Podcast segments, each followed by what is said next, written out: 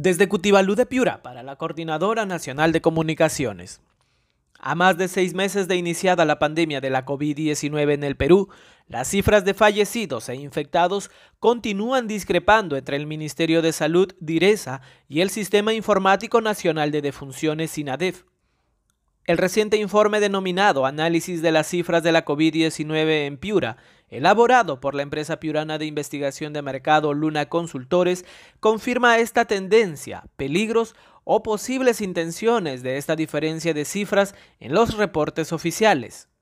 El análisis precisa que de acuerdo al Sistema Informático Nacional de Defunciones INADEF, en la región murieron 3.700 personas víctimas del nuevo coronavirus. Sin embargo, esta cifra tiene una diferencia de 1.600 respecto al reporte de la Dirección Regional de Salud DIRESA. Este fija los fallecidos en 2100. En tanto, para el Ministerio de Salud, los fallecidos en Piura son 1.853. Las cifras del SINADEF ubican a Piura como la cuarta región con más fallecidos.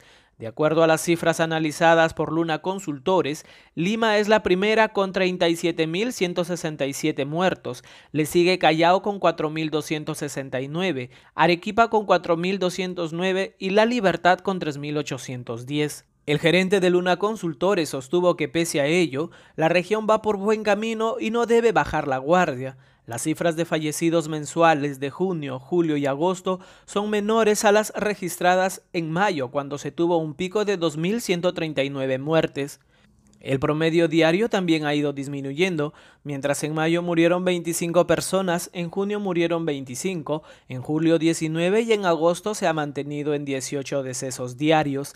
Esto tiene relación con las declaraciones del director de salud Víctor Tábara Córdoba, quien daba cuenta de una discreta disminución de casos y muertes. Desde Cutibalú de Piura, para la Coordinadora Nacional de Comunicaciones, Gustavo Guarnizo.